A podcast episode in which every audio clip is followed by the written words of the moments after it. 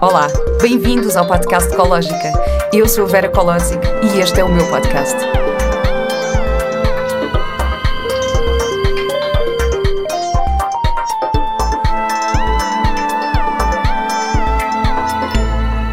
Olá e bem-vindos a mais um episódio do podcast Ecológica.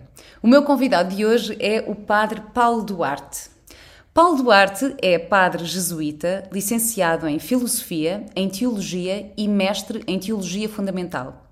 Os seus interesses de estudo e investigação estão relacionados com a humanidade no contributo da busca de sentido e reconciliação a partir de questões como a corporeidade e a arte e como a dança, relacionando com a espiritualidade, pedagogia e acompanhamento. Atualmente colabora com a Casa da Torre, Centro de Espiritualidade e Cultura, e com o Centro Académico de Braga. Tem ainda dois livros publicados: Deus como Tu e Rezar a Vida, a experiência da fé no cotidiano. Olá, Paulo. Olá, Vera. Obrigada por estares aqui a falar oh, comigo. bom. Um gosto, hoje. um gosto, sim. Paulo, eu achei ótimo quando falámos pela primeira vez e tu me puseste logo à vontade para te tratar por tu, porque eu acho que às vezes há assim uma certa formalidade associada uh, ao tratamento. Uh, a figura do padres, padre, não é? é? A figura Sim. do padre. E tu disseste logo, pá, trata-me por tu. E eu, pá, ótimo, tu desmistificaste logo, logo isso. E depois também nas nossas eh, salas de clubhouse, nós fomos nos cruzando por lá e eu percebi que tu danças. E depois até disse nessa sala, disse assim, ah, quando vieres ao meu podcast, eu vou-te apresentar como Paulo Duarte, o padre, O padre que dança. que dança. Portanto, olá, padre que dança. Olá. olá, olá, Paulo. Vera. Olha, obrigado, obrigado por esta oportunidade de também estarmos aqui à conversa, porque também, como disseste bem, também surge de conversas espontâneas que surgiram nesta nova rede Clubhouse e de repente como surgem partilhas e, e também se desmistifica tantas realidades às vezes destes preconceitos que podemos ter de, das realidades que andam à volta das pessoas e, e sim, é verdade, a dança faz parte da minha vida desde, desde, há, bem, desde há bastante tempo, mas de uma forma assim mais forte e com sentido desde há alguns anos. Uh, não sou bailarino profissional, não é essa a ideia, mas começo a ter, comecei a ter aulas de danças, curiosamente, já como jesuíta, e depois o começou como um, enfim, meio hobby para tentar descobrir eh, um bocadinho mais a dança. Depois, lembro que fiz já na filosofia, fiz um trabalho à volta do lado racional da dança na altura. E depois comecei a ter aulas mais sérias e a dança estava-me a fazer sentido na descoberta de mim próprio, sabes? Que é um bocadinho isto, a dimensão do corpo, do movimento. Depois trabalhei com Teresa Prima, a seguir também conheço Maria Luísa Carlos, com quem costumamos orientar workshops fins de semana de rezar com a dança. Ela é bailarina na, foi bailarina na Companhia Nacional, agora é lá professora, foi professora no Conservatório.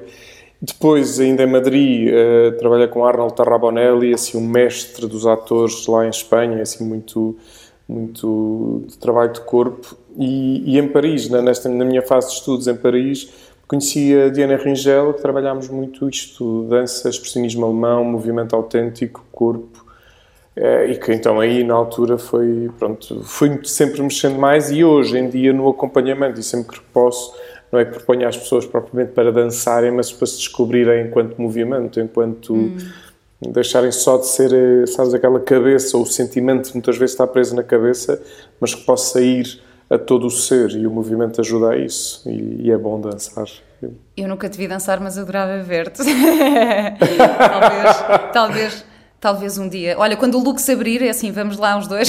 Quando o Lux abrir, vamos. Olha, porque não? Sabes que, como jesuíta, passei lá uma vez uma passagem de ano, portanto, no Lux foi assim, mesmo, foi espetacular. Foi, foi uma noite bem, muito divertida. Com, com outro jesuíta, fomos dois. Olha, o que é que vamos fazer? Estamos aqui a uma coisa diferente. Olha, vamos, vamos, vamos passar a passagem de ano assim. Olha, vamos para o Lux, vamos embora. Ahm, e, e por isso, olha, se- seja, seja. Pronto, fica o convite, quando, quando abrir falamos sobre isso.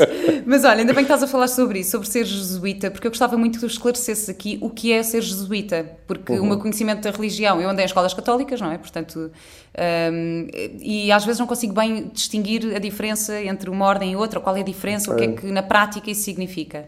Dentro da Igreja Católica, o que acontece é, desde os inícios do cristianismo, podemos dizer, pronto, depois houve derivações, mas sempre houve uma descoberta de um lado, diríamos, mais espiritual, de, por um lado, da vida ativa e depois o que se chama também a vida mais religiosa, contemplativa. a partir desta experiência dos discípulos de Jesus, e que depois, enfim, com a morte e a ressurreição, as primeiras comunidades, e começaram a ver desde aqueles que se uh, isolavam no deserto para viver só em oração.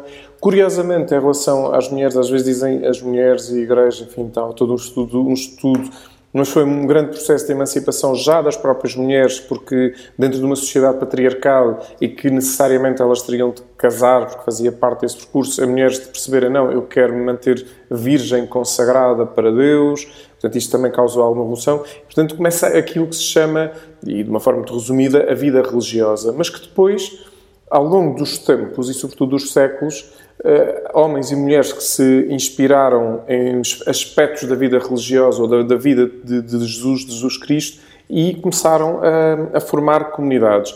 Por exemplo, tens Francisco de Assis, que se entusiasmou com este despojamento radical de Jesus, com, diante de Jesus, com, com a natureza, e começa e funda uns primeiros grupos, que é sempre assim que começam, de, de, de amigos, de companheiros, e formou, fundou os franciscanos, e também o mesmo que acontece com Domingos de Guzmão, que fundou os, os dominicanos, e, no caso dos jesuítas, entra Inácio de Loyola, vou com uma bala de canhão, vai para Loyola, que é a terra dele, e aí passa por um grande processo de conversão, de dizer que quer se entregar a Deus e não sonhando se fundar ainda sequer uma ordem religiosa. Mas esse percurso espiritual leva-o a conhecer outras pessoas, neste caso outros próximos, começam-se juntar, a partir da experiência dos exercícios espirituais, que são um tipo de retiro que nós e depois jesuítas orientamos, e numa, numa espiritualidade muito encarnada, diríamos, no mundo.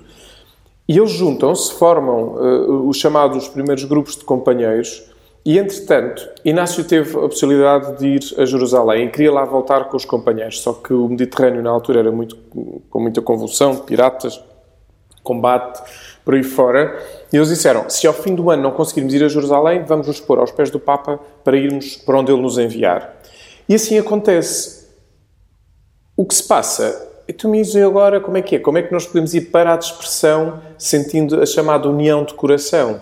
E então percebeu-se que era preciso fundar, enfim, Inácio aí percebe um, uma ordem religiosa, um, uma congregação e depois passa a ser ordem religiosa, apresenta ao Papa a, a chamada forma do Instituto, então começa-se a fundar a Companhia de Jesus. E com esses primeiros companheiros, dentro de uma espiritualidade, por um lado, missionária, portanto, de ir em missão, por isso cá está, temos, temos Francisco Xavier, por exemplo, que vai para, para a Índia, e depois para o Japão, uh, e queria, queria ir para a China e morreu às portas da China. E depois tens os outros companheiros que, mesmo dentro da Europa, e à medida que vai evoluindo até para a América Latina, em que é uma ordem um bocadinho missionária, mas depois também começou a ser educacional, porque não é em Portugal, por exemplo, tu vais encontrar muitos sítios que se dizem que são os colégios da companhia, que já não fazem parte da Companhia de Jesus hoje em dia, mas as chamadas igrejas do colégio, que era um colégio, por exemplo, Coimbra. Coimbra era um colégio da companhia, a Universidade de Coimbra, aquela zona mais central onde está a Sé Nova, toda essa zona era um colégio da Companhia de Jesus. Então, porquê? Porque quiseram começar os jesuítas também a dar formação e também entraram muito na educação. E depois, como a nossa espiritualidade é muito encarnada de ter a presença de Deus no mundo, aí encontras jesuítas que são cientistas nas muitas áreas, eh, na área mesmo da saúde, médicos, enfermeiros, por aí fora, na área da arte também. Há, dois, há mesmo um jesuíta, dois, dois jesuítas que são palhaços, que estão mesmo em circo no mundo, bailarinos, alguns, uhum. somos cinco ou seis, assim, com, com, com dar mais importância à dança, somos cerca de cinco ou seis no, no mundo, eh, jesuítas engenheiros eh, e repara, é de tal maneira bonita esta área científica que são, salvo erro, bem, eu não vou dar aqui um número, mas ainda é um número, acho que entre os 7 e os 12, agora não, não, não me recordo, 7 ou 12 caracteres na Lua que têm nomes de jesuítas, por exemplo. Hum. Portanto, tanta Uau, importância okay. que teve aqui um desenvolvimento da própria ciência, não é por acaso isso... que Sim. E isso na prática, então, um padre jesuíta, qual é a diferença de um padre jesuíta daqueles padres que eu conheci na minha escola, por exemplo? Não, na... como padres, somos ordenados padres e somos padres no sentido de celebrar a missa como outro padre de outra congregação. Okay. Portanto, a espiritualidade é, neste caso, desculpa, a celebração, o, o ritual de, da missa dos sacramentos é da Igreja e nós celebramos o ritual da Igreja. A questão é que alargamos o nosso sentido de missão de espiritualidade para além dos sacramentos propriamente ditos e que pode, que pode ser, desde também, obviamente, os jesuítas que são psicólogos, que é outro, outro lado que é a nossa formação, e eu, Mari, não sou psicólogo nem terapeuta, mas desenvolvo muito o acompanhamento espiritual de acompanhar pessoas. Um, e então, portanto, dentro da nossa missão mais alargada, podemos também ter, eh, diríamos, um lado profissional, se calhar para simplificar. Por exemplo, as pessoas, ah, a tua profissão é padre. Não, a minha vocação é de ser padre, é algo vocacional, é como, não dizes profissão marido ou profissão mulher, portanto é um estado de vida, não é? É um estado de vida, e no meu caso é um estado de vida o ser padre. Mas depois, profissionalmente, olha, já, nesse caso, já fui professor, Agora também faço muito acompanhamento uh, espiritual, a, a, orientar formações, portanto também formador. Por isso, a nossa espiritualidade ajuda-nos a, ver Deus em todas as coisas. Esta, e porquê? Porque tem por trás muito o mistério da encarnação, ou seja, Jesus presente no mundo. E Jesus estava presente em todas as realidades da sociedade, de algum modo. Uhum. Uh, ele teve não era o seu propósito no sentido objetivo, mas que inevitavelmente as suas palavras, e sabemos isso, tinham caráter religioso, caráter social, caráter político até. Então nós também temos essa, essa presença, eh, presença no mundo, uh, nesse sentido. E, portanto, podes encontrar jesuítas a trabalhar nas, nas mais variadas áreas. Por isso, por exemplo, tive aqui uma convidada, tive aqui uma convidada que, que deixou uma questão que, que, me deixou refletir imenso, que ela disse, porque ela também cresceu, também andou em escolas católicas e também tivemos aqui uhum, algumas uhum. conversas sobre religião e como uhum. ela diz, eu tenho amigas que dizem que são muito católicas, mas eu se calhar pratico mais do que elas, uh, mesmo não ir à missa, pronto, e isto acontece um bocadinho. E ela diz, tem uma amiga que lhe diz assim, epá, Jesus quer ir ver um cafezinho contigo. E que, mas uma coisa que ela tem muito presente é uh, o que é que Jesus, Jesus faria nesta situação? Isto é uhum. é super bonito, porque uhum. tu pensando na figura de Jesus, tipo, o que é que, o que, é que Jesus faria? Uhum, uh, e isto é uma, é uma coisa que a acompanha e que eu achei super, pois, super porque, interessante. Porque até, até uma das coisas que nós propomos nos nossos retiros, que são retiros de individuais, em que a pessoa está na sua relação de criatura com o Criador, como Inácio diz no, no início do diretório dos exercícios, e que é um tu a tu com Deus, com Jesus. Hum. Nós, se calhar, obviamente, por uma educação, por variedíssimos temas, não tivemos essa, essa imagem desse. Claro, se calhar muito a imagem de Deus Todo-Poderoso, quase o inacessível. Também é importante às vezes ter, para, no, no, sentido do nosso caminho, não queremos também fechar Deus, porque Deus não se fecha, exatamente o contrário. O estático, o êxtase é até da abertura. Mas nesse sentido, também é importante o outro lado, que é o quase paradoxo, que é também o da proximidade. E podermos tratar Jesus por tu e dizer quase, olha, vamos tomar um cafezinho, que é que isto significa? Significa que aquilo que eu posso viver nas minhas relações com os meus amigos, não é? Tu, a relação, imagina, de certeza que tens bons, melhores amigos ou amigas, ou pode ser um i e amigas, uhum. e quando queres partilhar uma coisa íntima, profunda e intensa, vais ter com essas pessoas porque tens confiança, tens carinho e sabes que à partida te vão. Uh, escutar, sem julgar ou, e aconselhar da melhor forma. Então, no, de algum modo, podemos transportar essa, essa imagem, essa metáfora, então, para Jesus, que é aquele que não quer julgar absolutamente nada e quer o melhor plenamente para mim. Por isso é que muitas vezes temos de desmontar quase imagens de Deus, porque provavelmente, enfim, de uma forma geral, e escutar muita gente, aquela catequese, às vezes quase o Deus castigador, do Deus que está ali para me controlar e que me aponta o dedo, e é preciso desmontar essas imagens para encontrar este Deus. Se calhar também há aqui uma pedagogia, não é? Mas este Deus que é próximo, e por exemplo, com as crianças temos que falar do amiguinho, do amigo, mas com nós, connosco adultos, aquele amigo no sentido é que está lá para mim, mas está lá para mim não é só para me passar a mão no pelo, como se costuma dizer, mas para me ajudar a crescer verdadeiramente, a ser profundamente autêntico.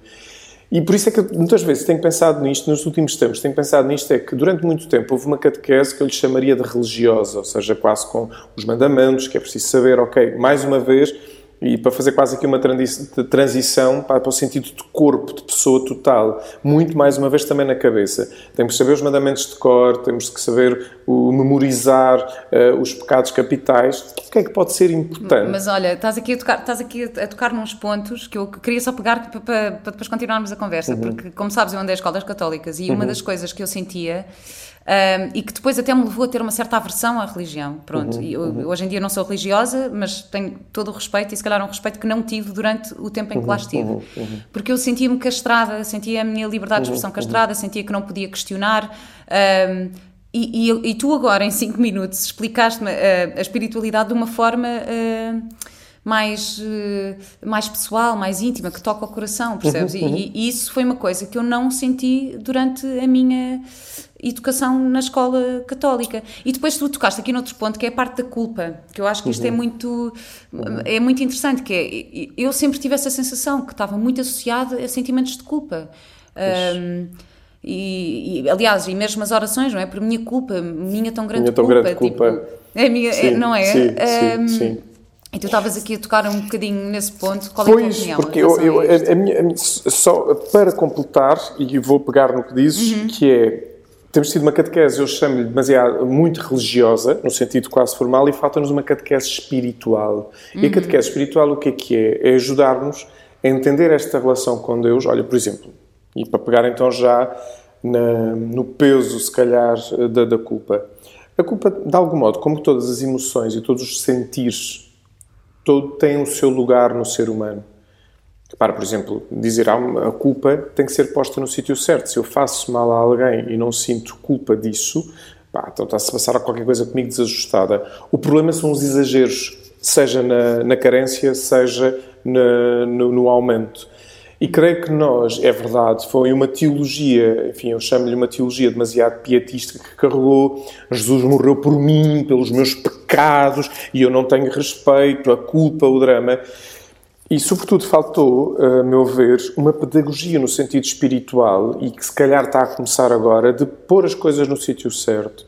E sim, estando, por exemplo, no mundo da educação, no mundo educacional, e quando pensamos numa pedagogia da fé, eu acompanho muitas pessoas que, tal como estás a acabar de dizer, tiveram medo, porque de repente era um peso de uma obrigação tal que, que ganharam repulso, afastaram-se, não quiseram, houve até agressividade por parte mesmo de, de religiosos, no, sentido da obrigação. E as pessoas, à primeira oportunidade, às vezes dizem eh, às vezes dizem mesmo, ai, Padre Paulo, pois, sabe, eu, o meu filho ou minha filha estão na adolescência e agora não querem saber nada disto. E eu, meias voltas, vezes, fico a pensar, pá, graças a Deus, porque está no seu processo, se calhar, de hum. descoberta. Para, eu digo graças a Deus com muita liberdade, no sentido de eu fugi da catequese quando tinha 7 anos. Portanto, fugi literalmente. E voltei lá aos 15 e também com um processo de muito questionamento, porque tu dizias eh, quase não se podia questionar, e é verdade, isso era uma coisa também, foi um péssimo entendimento do dogmatismo, no sentido de não se questiona. Não, há dogmas de fé que, no sentido de não questionar, que para nós enfim, se eu estou aqui na igreja, se eu vivo a teologia, eu, na minha fé, nem sequer os ponho em causa, que Jesus é Filho de Deus, o, o dogma da Trindade. Agora, na dimensão doutrinal, para lhe chamar assim, em que foi mudando ao longo destes milénios, tem de se interrogar, e no caso da fé, tem de haver um caminho de interrogação. Porque esta dimensão espiritual, eu uso às vezes, muitas vezes, o, o, o exemplo rápido, que é, se eu não pergunto o que está no lado de lá daquela montanha, fico quieto no sítio. Se a pergunta não me estimula ao movimento, eu fico quieto e acomodadinho. Claro que dá muita segurança, mas ao mesmo tempo o questionar põe riscos. Pois põe, que bom. Ainda bem que os adolescentes, ainda bem que as crianças nos fazem perguntas para termos que desmontar as tais imagens de Deus para perceber o que é que faz sentido na profunda relação com Ele. E quando somos adultos, se calhar há questões que têm que ser postas. Repara, ultimamente, não é? Quer dizer, questões como o sofrimento, questões como uh, dramas brutais que têm acontecido, a grande pandemia que nós estamos a viver, não é que Deus lhe tenha dado o sofrimento, não é que Deus tenha dado a pandemia, mas inevitavelmente vem uma questão sobre isto tudo, ou vêm questões, e essas questões ajudam não a pôr em causa a fé, a meu ver, se forem bem feitas e bem acompanhadas, mas a aprofundar a fé em que saímos da fezada para uma fé profunda. E acredito que muitas vezes há uma fezada a acontecer que é, ai, os rituais não se põem em causa, ai, mas que quando se fazem perguntas sérias, então temos uma oportunidade de, de, abrir perspectivas na relação. Paulo, e em relação às perguntas que te fazem, tu já tiveste assim alguma. Uh, esta questão que estavas a falar do, do, diálogo e que as perguntas devem fazer pensar, já houve assim alguma pergunta que te tenha impactado um, ehm, e que tenha sido para ti difícil de responder? Assim, olha, o que me vem muito, assim, rapidamente ao pensamento, sim, já aconteceu. Imagina, por exemplo, pessoas uh, que vivem situações de, de, sofrimento, seja por uma doença, algo, ou, neste caso, mais violência, imagina, violência doméstica, uh, sobretudo crianças ou adolescentes que, pronto, no, quando estava no colégio, uma outra situação e que, claro, ouvem-nos a falar do Deus de amor, Deus que dá a vida, Deus que está lá para nos proteger e que fazem a pergunta, então, mas porque é que este Deus permite então que isto aconteça, que, que haja esta violência? E isso ajuda muito, esse, esse, tipo de perguntas, e hoje, pronto, já aconteceu, é quando falo, e conforme o contexto, tem que ter muita delicadeza a não entrar quase na espetacularidade da coisa, e às vezes eh, a resposta é mesmo um silêncio, mas um grande abraço, sabes? Mas são perguntas que depois me deixam pensar, porque depois é, mais, é aquilo que eu dizia há pouco, é o terreno sagrado das pessoas. E isso é preciso muito respeitar muito, uh, nesse sentido. E o que é para ti a melhor definição de fé e de que forma é que podemos praticá-la no cotidiano? Olha, para mim, assim, rapidamente, assim, estamos aqui em conversa e sem assim sair de coração, a melhor, a melhor definição de fé, uh, uh, para mim, neste momento, sem entrar, é a minha capacidade de me deixar amar e ser amado. Hum. E, o, e no cotidiano acontece desde as pequenas coisas que a gente pode dizer um bom dia a um desconhecido ou a uma pessoa conhecida permitir-nos reencontrar, reconciliar, amar com pequenas coisas. Às vezes, para, como um abraço pode ser o suficiente para que o teu dia se transforme. Como um beijo pode ser o suficiente para que o teu dia se transforme. Como um telefonema, uma mensagem, às vezes pequenas coisas e nas grandes coisas. E esta dimensão da fé na experiência do cotidiano, tenho pensado nisto, que é grandes coisas.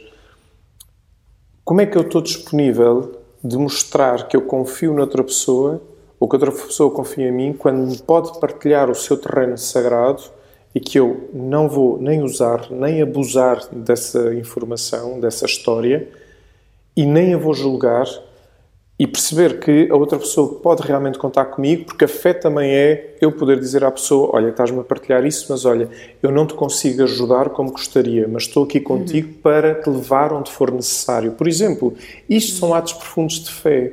Eu, por acaso, associo muito a palavra fé ao acreditar. Uhum. Acreditar. Pois. Uh, Já viste acreditar? Sabes que há aqui uma história bonita em relação ao acreditar em espanhol, porque quando eu, pronto, fui, como disse, estudei em Madrid e nós temos aquela mania logo no início, depois tive aulas de espanhol porque, porque tinha que escrever em termos de faculdade, mas, mas temos sempre o nosso portunhol, não é? E era muito ah, eu curioso. sou ótima nisso, eu sou Pronto, ótima em portunhol. O portunhol, não é? Ai, eu, eu, estou, eu, eu estou acreditando em ti. E ficavam a olhar para mim, acreditando, não, crer. Isso, porque, e depois explicaram o que é que é acreditar, e que também em português também é isso, e é muito bonito pensar então nesta, nesta forma da fé, que é, imagina, tu vais a um congresso, ou vais a um simpósio ou o que for, e tu tens que fazer uma acreditação. O que é que é isto? Sim, sim. Dar crédito que tu estás presente. Exato. Agora vamos conjugar isto, vamos trazer isto para a relação. Quando tu acreditas em alguém, ou quando te permites acreditar, o que é que estás a dizer à outra pessoa? Estou aqui presente para ti. Entramos num outro campo que me parece bonito da experiência da fé, que é o diálogo. O diálogo não é uma conversa só. O diálogo é quando ambas as pessoas estão dispostas a se deixar transformar uma pela outra com as suas histórias e com o seu ser. E o diálogo não é só uma conversa de. E eu acho que no mundo de hoje falta, falta muito diálogo mesmo. Diálogo nesse sentido de. Uh, eu ok, posso ter a minha experiência, até o meu conhecimento a nível mais intelectual, de, de, de estudos, etc., mas não sei tudo. E quando me permite escutar a outra pessoa, e repara, eu até posso ter muita experiência de acompanhamento, de escutar a vida das pessoas uh, e de saber, ok, orientar. Mas mais uma vez, quando uma pessoa me está a partilhar a sua história sagrada, eu estou numa aprendizagem. E quando nós estamos neste diálogo, nestas conversas uns com os outros, no sentido de diálogo profundo em cada dessas pessoas, não estou. Uma coisa é. Uh, por isso é que eu distingo a discussão do diálogo. A discussão parece que estamos ali com argumentos para cada um mostrar uhum. a sua posição. O diálogo é. De facto, eu vou apresentar. E se calhar, o, muito curioso, às vezes até brinco que onde há dois jesuítas há três opiniões. O que é que isto significa? não porque estamos dispostos a, e que a perspectiva da outra pessoa leva-me a pensar: olha, não tinha pensado nisto e surge algo novo. E daí que eu acho que me parece fundamental, hoje em dia, haver cada vez mais diálogo, em que ambas as pessoas estão dispostas a abrir perspectivas, a se conhecerem. Uh, uh, olha, aqui atrevo-me a dizer a expressão forte: a amar. E amar não é beijinhos e abracinhos, gostamos muito do outro. A amar é saber que a outra pessoa, cada um de nós, traz sempre alguma coisa a dizer ao outro. Olha, e, mas isso, isso, isso era uma das coisas que eu não sentia quando andava na escola católica, que era, eu questionava e uhum. sentia... Uh, que não podia questionar, ou seja, sentia-me quase culpada por estar a questionar, pois, sentia pois, que pois. não estava a ser correto, que não. Uh, e por isso é que eu achei tão incrível eu conhecer-te e tu teres esta perspectiva e conseguirmos. e, e haver de facto esse diálogo, que é, que é uhum. muito importante. Uhum. Um, e aqui voltando um bocadinho ao tema da culpa um, e esta questão do pecado, uhum. um, o que é um pecado? Achas que este, este, conceito de pecado traz esta, esta questão da culpa que fica muito pois, o, o pecado, em nós? O pecado, o pecado foi, foi, foi, Eu acho que se. Sim, tem aqui uma dimensão moral, obviamente. Fazer mal a alguém, a mim próprio ou a Deus, eh, é uma questão de moral. Mas o pecado tem algo muito mais profundo, existencial, que é. Ou seja, o pecado é quando de repente deixar-me habitar pelo mal tal que me desestruturo e para haver pecado, como muitas vezes dizemos, tem que haver intenção, tem que haver ação e tem que haver consequência. O problema é que de repente, enfim, cria-se esta lógica, poderia dizer, espiritualista da realidade, que tem que ver com, curiosamente, uma anulação de corpo e, portanto, é só o espiritual, o etéreo, então levou a que tudo tem que ser perfeitinho, no sentido quase do ritual, de não se pode dar um espirro fora do, do tempo, porque de repente já estamos desajustados e, portanto. E, e, e, tudo se tornou pecaminoso, quase. O que é questionar Deus? Bolas, isto é blasfémia, é pecaminoso. Ah, mas, bolas, mas eu olho, eu olho para o Evangelho e, e, Jesus é questionado, Deus é questionado no Antigo Testamento, ou Primeiro Testamento, enfim, quando se fala também neste diálogo interreligioso. Um, calma, eu sei que se calhar houve uma necessidade e tem que ver, enfim, estávamos longas conversas, porque tem que ver com uma reação, curiosamente. O que é que acontece? Tens ali uh, o, o, século, o século XVI com Martinho Lutero, tens ali todo um. Ele pôs, pôs em causa, não vou, obviamente, aqui estar a dizer que foi bom, foi mau, mas foi o que aconteceu em termos históricos. E o que acontece é, tens a reforma e tens a contra-reforma. E se nós pensarmos até curiosamente com um efeito psicológico, houve uma reação. E a reação, o que é que é? Para nos afirmarmos católicos, então vamos aferrar a, eh, a doutrina, a regra, etc. Quase como que é assim, porque para isto foi, foi bastante complexo, causou guerras, chamadas guerras de religiões na Europa, uhum. portanto foi tudo muito sangrento, brutalmente sangrento, e portanto isto tocou fator religioso, social, político, e portanto isto entra-nos também no inconsciente consciente coletivo, mas também no inconsciente coletivo. E o que acontece é, espiritualmente, houve uma evolução tal, religiosamente, houve uma evolução tal que o pecado. Então tínhamos que afirmar para saber, ora bem, se eu faço isto, estou dentro, se não faço, estou fora, sabes? Simplisticamente quase falando.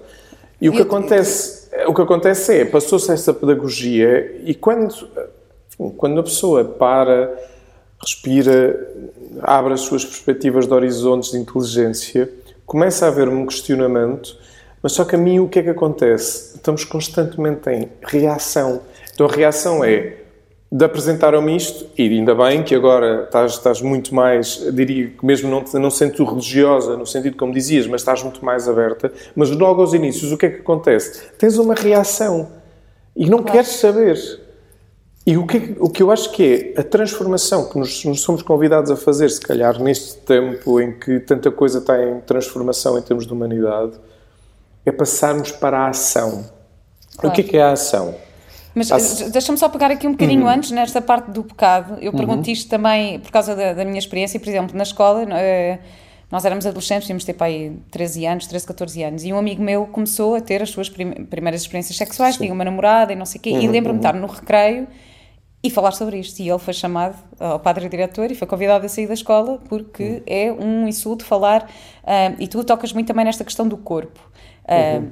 Isto é um pecado o que ele fez, de, de, de estar a falar sobre as suas. Uh... Já, quer dizer, com, com, todo, com, toda, com toda a delicadeza das idades das senhoras, não é? Portanto, estamos a falar já de, de bastante tempo que se transformou e, portanto, acredito que nesse, nessa época a visão, a visão, sobretudo a visão da moral sexual ainda era mais fechada, então era considerado que horror falar disto. E depois, se calhar, num determinado contexto, repara, ainda hoje acontece, em algumas escolas, tens pais que são, que apontam o dedo porque estão muito preocupados com a questão, ver toda esta discussão que, que se levantou sobre, sobre hum, a disciplina de cidadania, por aí fora, então, mas agora vão educar isto e educar aquilo, e eu fico a pensar, desculpem lá, mas como é que nós, hoje, com tanta informação que temos, não paramos todos para pensar a importância que é necessária para uma verdadeira educação sexual?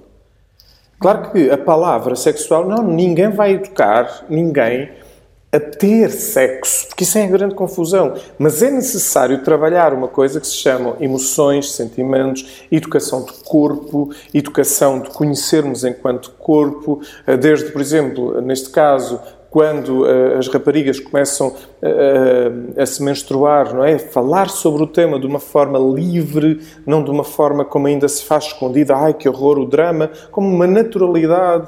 Mesmo com, neste caso com os rapazes, quando começam ali as hormonas aos saltos, quanto mais naturalidade se dá, mais seriedade se pode ter nessa conversa. Claro. E se calhar mais se pode ajudar a que não aconteça como está a acontecer, violências no namoro, e estão a aumentar.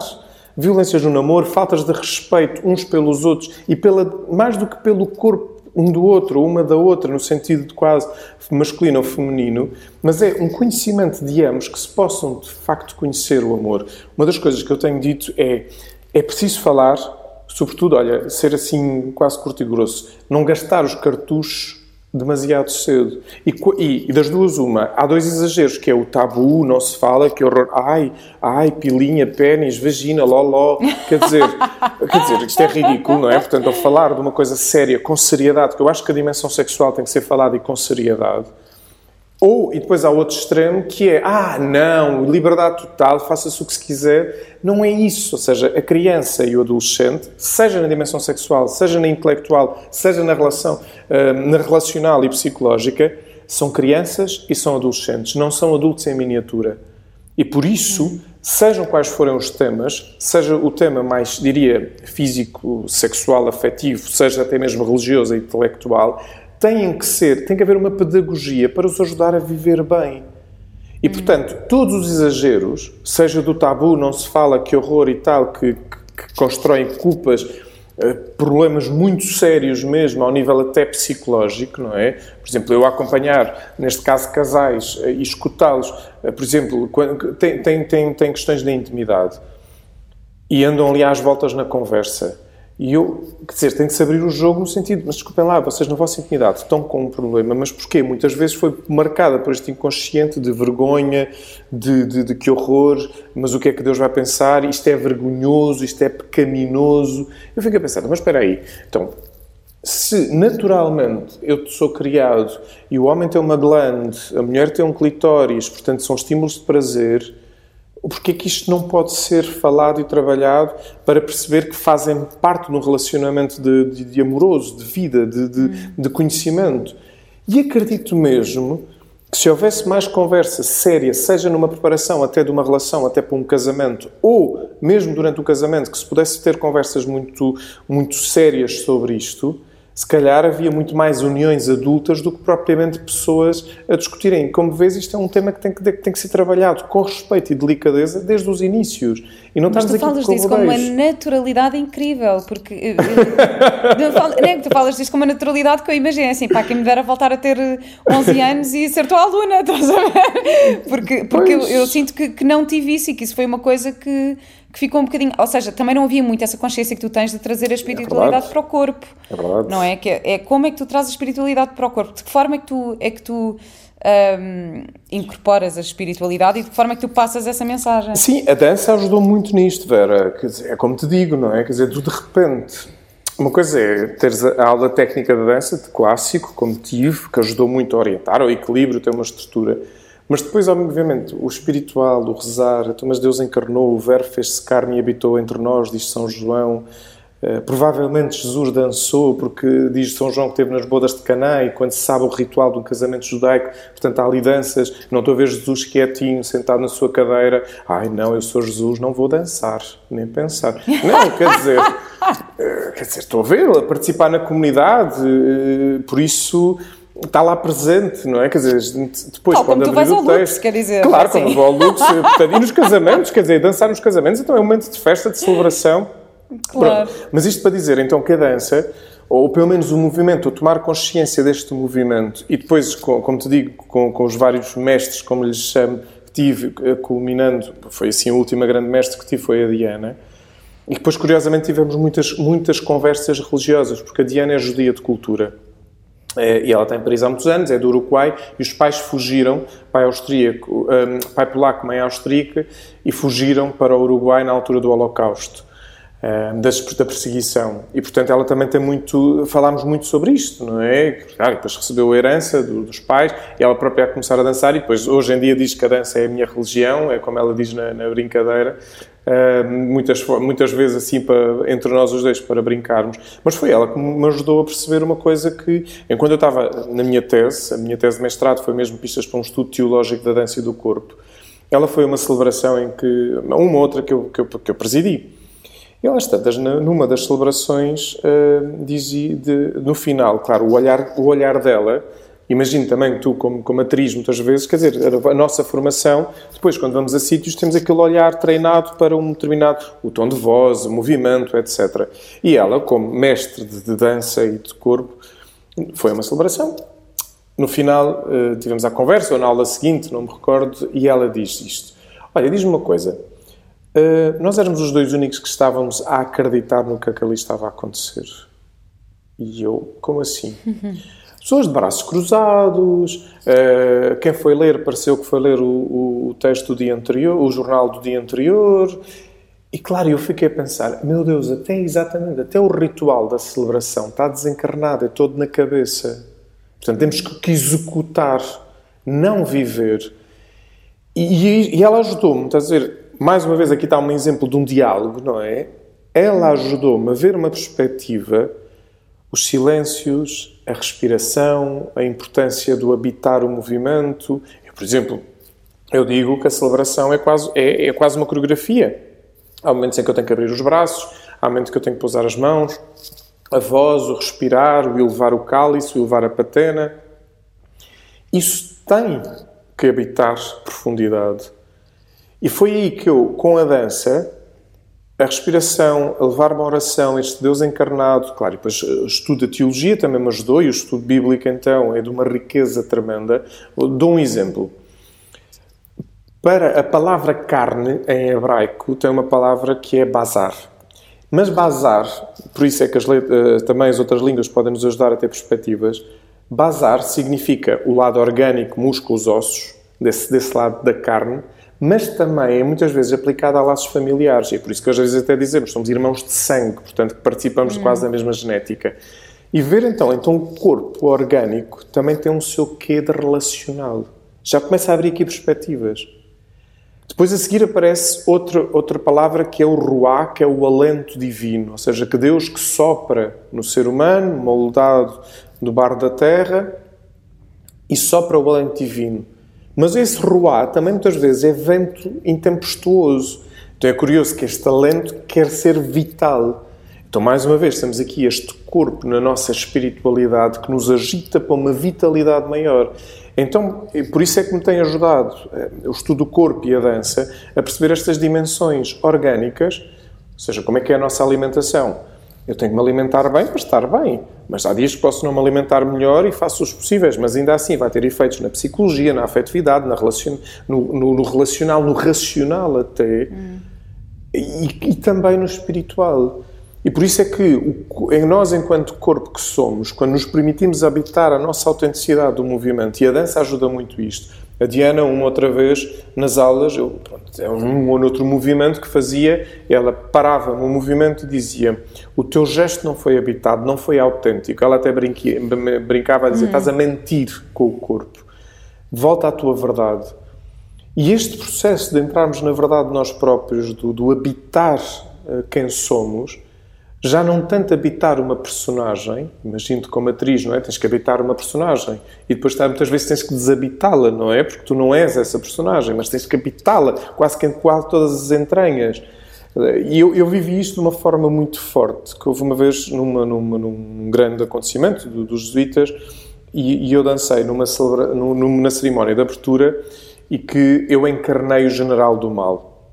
Portanto, era eu, era o general do mal e era uma, uma outra bailarina, depois até curiosamente lhe celebrei o, o, casamento, e que ela era o general do bem, portanto, o lado feminino, delicado uh, da, da suavidade, e eu... E, e foi ali uma experiência de ter que pensar o mal que eu posso fazer e hoje em dia, muitas vezes volto a isso, não é? Quer dizer, com muita verdade, quase ao jeito de ir para o deserto, quando Jesus vai para o deserto e diz lá o texto, foi impelido pelo Espírito para estar com o Satanás. E às vezes temos que olhar para nós e o mal que nós podemos fazer, mas para quê? Não é para o incorporar, é para dizer onde é que eu já não quero que tu me habites. E portanto, onde é que eu quero habitar? Na autenticidade de mim. E, e Vera, isto, isto, para mim tem sido importante, que é quanto mais autênticos, quanto mais nos habitarmos nessa verdade de corpo, de ser, de pessoa que pode muitas vezes tocar também zonas de fragilidade, a fragilidade de nós, a imagem da nudez. A imagem da nudez podemos encará-la, quer dizer, tu estás de facto despojada diante de outra pessoa, significa que estás livre diante de outra pessoa. E a imagem da nudez não tem que ser necessariamente só física e orgânica, mas pode ser naturalmente espiritual, na medida em que tu vais sendo plenamente sem adereços. E quando isto acontece, é, enfim, quer dizer, nosso caminho de liberdade enquanto corpo nos mostra isso. E, e isto é um caminho humano, espiritual, religioso, psicológico, relacional, volta ao mesmo. E nós, enquanto claro, mas... corpo, habitarmos isto é profundamente libertador. Mas eu, eu, acho, eu acho isso muito, muito interessante, porque tu, como padre, tu tiveste uhum. de fazer um voto de celibato. Sim, é? um voto de castidade. Tu achas, ah, um, um voto de, de castidade. Tu achas que de alguma forma isso é uh, castrador ou de que forma é que um não. homem, habitando um corpo de um homem que pois. sente coisas. Pois, uh, mas, mas sabe, sabe forma... a, questão, a questão é que nós também, hoje, muita gente me faz essa pergunta. E é verdade, e ainda bem que eu continuo com hormonas, portanto eu continuo, quer dizer, eu com os meus 41 anos tenho aqui as hormonas e estou, e, e estão cá, quer dizer, obviamente que quando olho para, para alguém que pode ser aos meus olhos atraente, eu olho para o Senhor e dizer: Ai, Senhor, obrigado pela beleza da criação, de facto, que maravilha, quer dizer. Portanto, Isso é ótimo! Não é? O que questão muitas vezes é que reduzimos, reduzimos a afetividade e a sexualidade à questão da genitalidade. Eu não me sinto castrado, eu fiz um voto de castidade, não de castração. Uhum. O que uhum. acontece é, eu, conscientemente e ao longo do tempo, e repara, como jesuíta, eu tenho 17 anos de jesuíta e posso dizer assim, de me apaixonar mesmo, foram cerca de três vezes, fortes mesmo. E que sim, que na altura pus em causa a possibilidade de continuar neste caminho ou não. Mas que bom Portanto, que fui antes, acompanhar. Antes de, seres, antes de seres padre, é isso? Sim, antes sim. De... Sim. E o que é que tem? Graças a Deus tive bons diretores espirituais e num ou noutro caso, não foi por isto, mas que estava em caminho de psicoterapia, também teve que ver com outras questões. Uhum. eu fui vítima de bullying durante muitos anos e isso e depois quando começas a estruturar e a ver e etc, portanto, e eu que gosto do acompanhamento, a abrir perspectivas e a me conhecer e pensei, não, não, estão aqui feridas sérias e por isso é preciso, não é só com a espiritualidade, ainda bem que temos ferramentas uh, psicológicas e ainda bem que se possa usar. Aproveito para dizer para quem nos escute, quem está a dificuldade, procure um terapeuta, um psicólogo, uh, porque hoje em dia com a, isso, é com a, saúde mental não se pode brincar e isto é, é fundamental e, e, por isso às vezes, como, e mesmo como padre dar este testemunho, sim, como padre também procurei. O Papa Francisco houve um dia numa entrevista que disse, sim, eu fui ao psicanalista, quer dizer, que bom, que bom, para claro. também desmistificar estas coisas, mas para dizer que me acompanharam e eu percebi que esses apaixonares que vivi não era tanto para uma relação com essa pessoa, mas mais no meu caso, atenção, volto a repetir, no meu hum. caso, era uma carência de uma descoberta de algo uh, mais profundo de mim. E, e, quando de repente há uma integração disso, não é uma resolução, porque eu não gosto do verbo resolver, mas quando há uma integração, naturalmente eu estou muito bem como estou, no sentido, se me dizes, então, mas espera aí, uh, gostavas de constituir família, já pensei nisto, obviamente que se calhar num outro momento vejo uh, os filhos a crescer, gosto, e olha como é que seria com, se, se, eu, se eu fosse pai, se eu fosse uh, de, de uma criança ou de duas crianças, o que for, bem, seria interessante mas há uma coisa que também me. Não, não, se calhar não é tanto um ocupar o termo, mas que me preenche, pois é mais, eu acho que é o verbo preencher aqui, que é o meu acompanhamento de outras pessoas, aqui o sentido profundo da paternidade. Eu sou pai, padre é pai. E é muito curioso, por exemplo, no dia do pai, há muita gente que me dá os parabéns e um abraço uhum. e tal, porque também és pai. Um, e que é esta paternidade espiritual, que é o acompanhar a vida das pessoas. Isto preenche imenso, preenche num bom sentido, que é eu chegar ao final do dia e pensar, ajudei pessoas a crescer, se calhar, não, se calhar também biologicamente para, ou organicamente, mas ajudei pessoas a crescer humanamente, relacionalmente, em casal. Isto preenche como, como padre. Ah, então, mas e depois há outros momentos que não vêm cansaços e vêm. Claro que vêm cansaços e se calhar vêm carências. Muitas vezes devíamos respeitar mais e dar, para dar atenção aos nossos cansaços. Porque muitas vezes o cansaço relacional, o cansaço até profissional, o cansaço podem nos pôr filtros de realidade a nos querer despertar necessidades que não são necessidades essenciais, são necessidades para colmatar esses cansaços. E quando temos coragem dessa verdade connosco próprios de perceber, então se calhar esses cansaços dissipam-se e voltamos a este lugar da autenticidade. Ah, por isso, como, como, como, como te digo, como padre, muitas vezes diz, ah, pois, os padres deviam casar, porque e tal. Sinceramente, ao conhecer a nossa vida, e depois também, vamos ver, tem este lado espiritual e profundo, que é este amor universal e de paternidade espiritual, mas depois, obviamente, também tem aqui um lado funcional. Quer dizer, eu, de pregar, as famílias têm que ter mais tempo uns com os outros, as famílias não sei o quê, e eu se calhar seria o primeiro que não tinha tempo, por exemplo, para a minha família, seria uma incoerência. Pois, exato, exato. Porque, porque a minha agenda é o que é, mas que é... O, porque o voto de castidade está ligado com o voto de obediência e de pobreza. Eles não estão separados. E pobreza, nesse sentido de despojamento, de, enfim, não ter coisas minhas enquanto uh, obstáculos, não é? E o outro lado da obediência, que é, ao trabalharmos esta liberdade, de estarmos disponíveis, ainda mais no caso dos jesuítas, com este voto especial de obediência ao Papa para as missões, muito estarmos disponíveis para onde é necessário ir.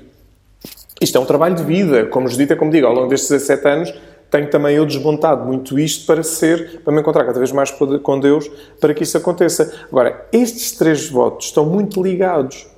E, portanto, imagina, se senhora, então agora é possível casar, casar e ser pai. Ok, então, mas agora na obediência eu, o provincial ou o geral, vai-me dizer: Olha, Paulo, estás agora na casa da torre, mas estava, tivemos aqui um discernimento, pensa lá e pensa dentro do que podes, uh, se calhar para ir numa missão qualquer durante dois, três anos para, como tenho lá um companheiro, para a Síria, por exemplo. Hum. Ok, então, mas eu posso morrer lá, de saber disto, ou seja, vamos para uma zona. Então, mas e agora qual é a minha responsabilidade com os meus familiares família, próximos? Claro. Portanto, isso, na verdade é uma escolha, é uma questão de escolha. É uma escolha, exatamente, é, mas é uma escolha ponderada. Escolha Claro, mas para um amor maior, porque eu acho que gostava de sempre salientar isto. E, portanto, quem se possa questionar com a vida religiosa, porque eu acho que as pessoas. E, e ponham as questões, mais uma vez, olha, questionar, não é? Quem está a fazer um discernimento, ponha as questões todas. E, e, dizer, ah, então pronto, da forma como falas, parece que é tudo lindo e maravilhoso. É isto, como já, já, já disse, passei por fases, diria, de sombra, de deserto, em que eu também próprio fiz mal a outras pessoas. Um, por, por se calhar estar metido ainda no medo, na confusão. E o processo de aprendizagem, de conversão, um processo pascal, podíamos dizer, é quando tu encontras a tua verdade, encontras a, a reconciliação contigo e com os outros a partir da profundidade da experiência do amor. E em tudo desde o corpo, da carne, dos ossos, até ao psicológico, até ao espiritual, até ao relacional e ao intelectual, porque é preciso ler, é preciso informar, claro. abrir horizontes. Sim, tudo isto. Olha, eu acabei de perceber que não te fiz a primeira pergunta de todas que eu tinha para ti, que é o que é, o que, é que te levou a fazer esta escolha? O que é que te levou uhum. a escolher ser padre? Foi um processo, foi um caminho. eu com 5 anos dizia que queria ser padre, porque achava lá piada a uma igreja, só que depois uh, a coisa não correu lá muito bem porque eu tinha medo dos foguetes. Então, quando tinha medo dos foguetes, aquilo não funcionava para as procissões. Pronto, depois a coisa é. dissolveu-se. Como digo, fugi da catequese quando tinha 7 anos. Aos 15 anos morre uma grande amiga minha e aí começa todo um questionamento de fé. E foi quando eu entrei num grupo de jovens e fiz a minha primeira comunhão com 16 anos. E, mas aí começou uma agitação, é verdade por exemplo, eu ouvi o texto A Messa é grande e os operários são poucos e eu achava que calhar os operários, será que sou eu operário para esta messe? Mas pronto, eu queria ser médico veterinário, era o meu sonho de infância ser médico uhum. veterinário. Não, e foste comissário de bordo, e depois, Sim, tudo. depois no meio disto tudo fui comissário, comissário de bordo que ainda. é lindo, portanto, assim, foste pronto. comissário de bordo. E, mas, mas aí é que começa já um bocadinho de questionamento e foi mais para a frente, já como comissário de bordo, Nunca entrei em medicina veterinária por, por vários. Enfim, por um lado não tinha nota e não era para ser, depois acabei de estudar ergonomia. E como comissário de bordo foi quando eu também conheço os jesuítas, a espiritualidade inaciana e começou-me a identificar o modo, o modo de oração, o modo de estar com Deus. E hum, houve ali um momento, eu nunca tinha vivido esta experiência, fui fazer uma peregrinação e fiz parte da equipa de apoio a preparar, a levar as malas das pessoas de um lado para o outro, a preparar as refeições, a fazer o acompanhamento de, de carro ao longo do caminho para ajudar, apoiar, bem, enfim, o apoio. Mas que isso implicava deitar tarde, levantar cedo, e aquilo mexeu de tal maneira comigo que foi a primeira vez que eu servi gratuitamente. E pensei, bem, se calhar a minha vida pode ser, enfim, entrar na vida religiosa, porque houve uma, uma vez um dos momentos de oração o, o, padre que estava a acompanhar, um dos padres que estava a acompanhar essa peregrinação, estávamos todos a ouvir, agora vamos pensar o que é que Deus quer para mim, o que é que eu quero para Deus. E aquilo tocou-me de tal maneira, eu estava, bem, emocionei, chorei uma tarde inteira, mas eu tenho uma vida ótima, como digo, comissário de bordo, ganho bem, vou ao luxo. Eh, portanto, eh, Exato. Pronto, ganho bem, tenho uma vida social ótima, quer dizer, estou de algum modo realizado, mas há aqui uma coisa que parece que afinal ainda não.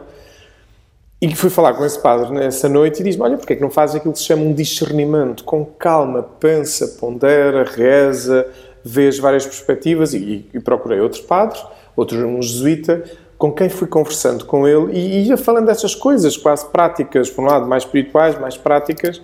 E ao fim de um ano eh, faço os exercícios espirituais vocacionais durante uma semana e e aconteceram três momentos muito curiosos. Um dos momentos, eh, eu estava a ver o lava-pés. O lava-pés é das passagens bonitas em que Jesus lava os pés. Está a ver? É este Deus que olha de baixo para cima, não é? Hum. é e no serviço, é assim um. E pronto, é o que, é o que viveremos, vivemos na Quinta-feira Santa. E, e, eu estava a ver uma imagem na casa de retiros e veio uma irmã que não fazia puta ideia do que é que eu lá estava a fazer, o que é que eu estava a rezar, põe uma mão no ombro e eu olhei, olá irmã, irmã já com, com alguma idade na altura, e, diz, e ela olha para mim, eu sei que é difícil, mas não se preocupe, vá em frente. Hum. Eu, ok. Claro, a irmã disse... Foi aqui, assim, assim, aquele sinal... Pronto.